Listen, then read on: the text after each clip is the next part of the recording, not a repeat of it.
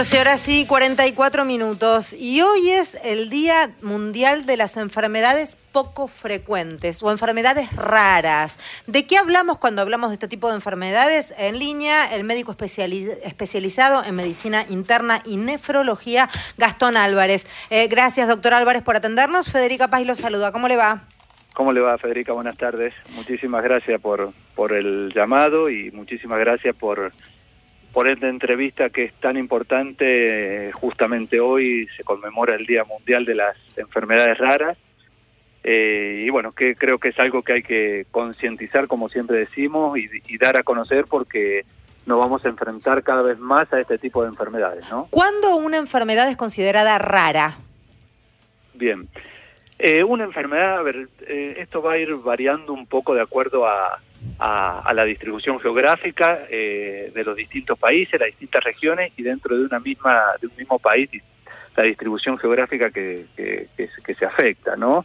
Pero hoy en día se habla de que aproximadamente una enfermedad rara es uno cada dos mil, cada dos mil personas, ¿no? De ahí en más, como le digo, van variando los datos epidemiológicos a nivel a nivel mundial. Eh, hasta incluso hoy se conoce que, que hay que se están conociendo debido al gran desarrollo que ha tenido la genética, ¿no? están conociendo más de 250, 300 enfermedades por año. ¡Wow! Enfermedades nuevas. ¿Cómo, perdón? Nuevas, digamos, que no se conocían, que se desconocían. Qué locura. Sí, sí, sí. Y creo que ese es el gran campo que se nos viene a futuro. Pero bueno, hoy se estima que estamos aproximadamente entre un 4 y un 8% de, de la población mundial. ¿Y cuántas serían estas enfermedades raras? Estimativamente, por supuesto. A ver, hoy que se conocen, hoy que se conocen, estamos hablando más de 6.000 enfermedades raras a nivel mundial. Eh, lo cual también coloca en un lugar casi de orfandad aquel que la padece. Primero para dar con el diagnóstico. Y segundo, para después poder encontrar a veces medicación, porque al ser tan escasa la población que sufre esa enfermedad, muchas veces no es negocio para el laboratorio. Y ahí aparece una cuestión muy cruel que tiene que ver con la salud y lo económico. Sí, sí, seguro. La verdad que esto es, eh, eh, eh, está muy bueno que lo, poder, que lo pudiésemos hablar, ¿no? Porque, como le dije recién, creo que hoy nos vamos a enfrentar cada vez más a este tipo de enfermedades. Estas enfermedades raras o enfermedades huérfanas, que también se las han llamado, enfermedades minoritarias, ¿no? Son enfermedades que generalmente al ser poco frecuentes,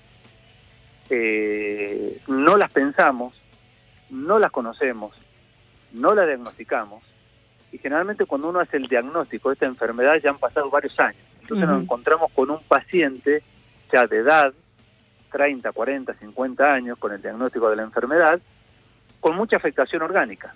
Mm. Y muchas veces tenemos que iniciar una terapia que al ser enfermedades poco frecuentes, generalmente las terapias son de alto costo.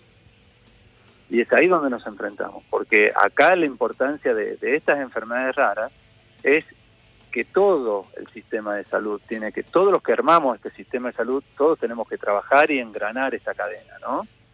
Desde los que toman decisiones en las políticas de salud, desde los financiadores, desde la comunidad médica, ¿eh? desde la industria farmacéutica, creo que todos estamos en eso. Y hoy, por suerte, gracias al desarrollo que ha tenido la industria farmacéutica nacional, nos encontramos a la posibilidad de terapia que antes no teníamos y que hoy es posible. Bueno, por ejemplo, yo, tengo entendido, no sé cómo estamos ahora, pero en su momento yo había hecho alguna nota con respecto al tema del Chagas, por ejemplo, que es una enfermedad que no les interesa a los laboratorios internacionales porque es una enfermedad como muy propia de acá, de una zona de la Argentina y para colmo de una población que en general es pobre. Sonaste. Sí, sí, porque son, son, pero bueno, ahí tenemos el desarrollo de la industria farmacéutica propia nuestra Exacto, exacto. Ahí aparece nuestra industria y también el Estado metiéndose allí, fomentando que esto suceda. Exactamente, exactamente. Eso es muy importante.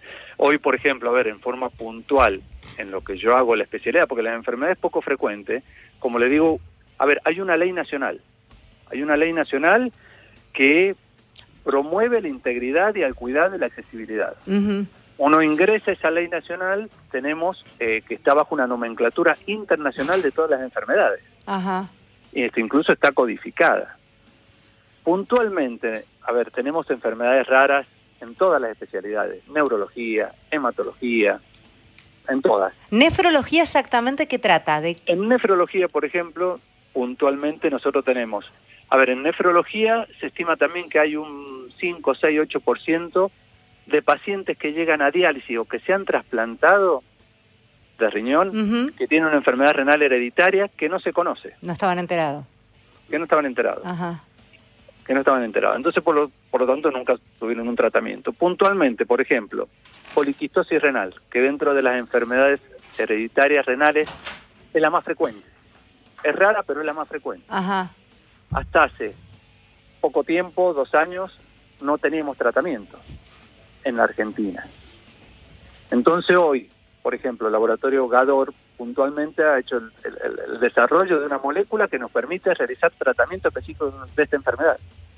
Y uno se encuentra con pacientes que te dice, bueno, doctor, por suerte yo puedo tratarme, pero esta posibilidad no la tuvo mi padre que ya está en diálisis o mi abuelo que ya falleció. Sí, o si no, uno se encuentra hoy en, en las redes, es tan habitual ver a lo mejor esa persona haciendo una colecta para poder comprar esa medicación que es carísima y que se vende a lo mejor solo en el extranjero. Y que es una locura, no se puede vivir así. No se puede, no se puede. Y ahí por eso le digo, ahí por, ahí, por eso le he comentado, porque esto es a lo que nos enfrentamos la comunidad médica todos los días.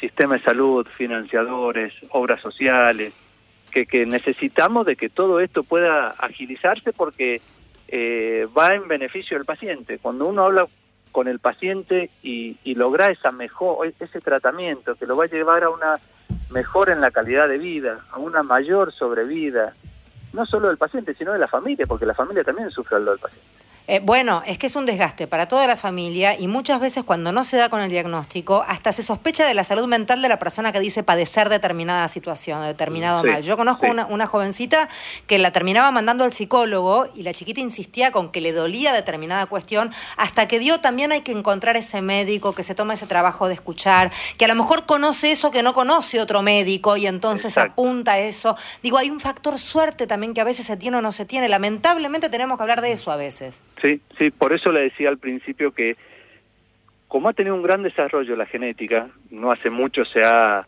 terminado de completar el genoma humano, esto abre puertas a un campo, creo que es enorme, que no nos imaginamos eh, en lo que es la medicina, por ejemplo, porque vamos a, vamos a empezar a diagnosticar enfermedades raras que las teníamos como una cierta entidad, pero que no teníamos un nombre y apellido.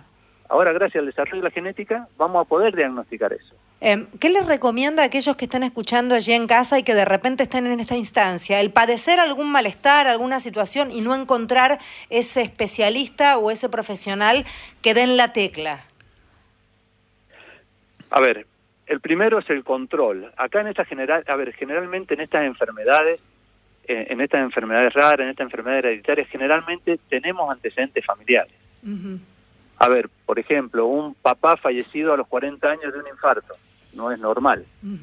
O un papá que haya entrado, o una mamá que haya fallecido de cierta enfermedad que nunca tuvo diagnóstico a los 35 años. Son cosas que uno nos tiene que hacer pensar. La consulta médica y, visibilizar todo esto. Visibilizar, eh, promover, difundir, eh, hoy tenemos, por ejemplo, la posibilidad, no en todo el país, por supuesto, sino en las ciudades grandes, tenemos las posibilidades por ahí hacer testeos genéticos. Eso suena, eso, eso suena caro, digo, ¿no? Porque también hay, hay que pensar que nosotros estamos hablándole a un público a través de, Radio Nacional que eh, es de todos los estratos sociales y lo cierto es que a uno se le despierta la alarma de esos estudios que resultan carísimas, ¿verdad? Son caros, no vamos a decir que no, pero ahí es donde está el trabajo. A ver, primero, hoy en la mayoría de los hospitales públicos, instituciones privadas, ya se habla de grupos de trabajo de enfermedades raras. Ahí va. O de enfermedades poco frecuentes. Ahí va. Interesante el dato también para que se sepa, para todos aquellos que estén escuchando, para que no sientan que la única línea es un laboratorio privado que ofrece este tipo de estudios, sino que también tenés otra y que hay excelentes profesionales en los hospitales públicos y muchas veces está el volumen de gente que ingresa a estos espacios que tienen más entrenado el ojo en cuanto a algunas cuestiones que son rarezas a lo mejor en un consultorio privado.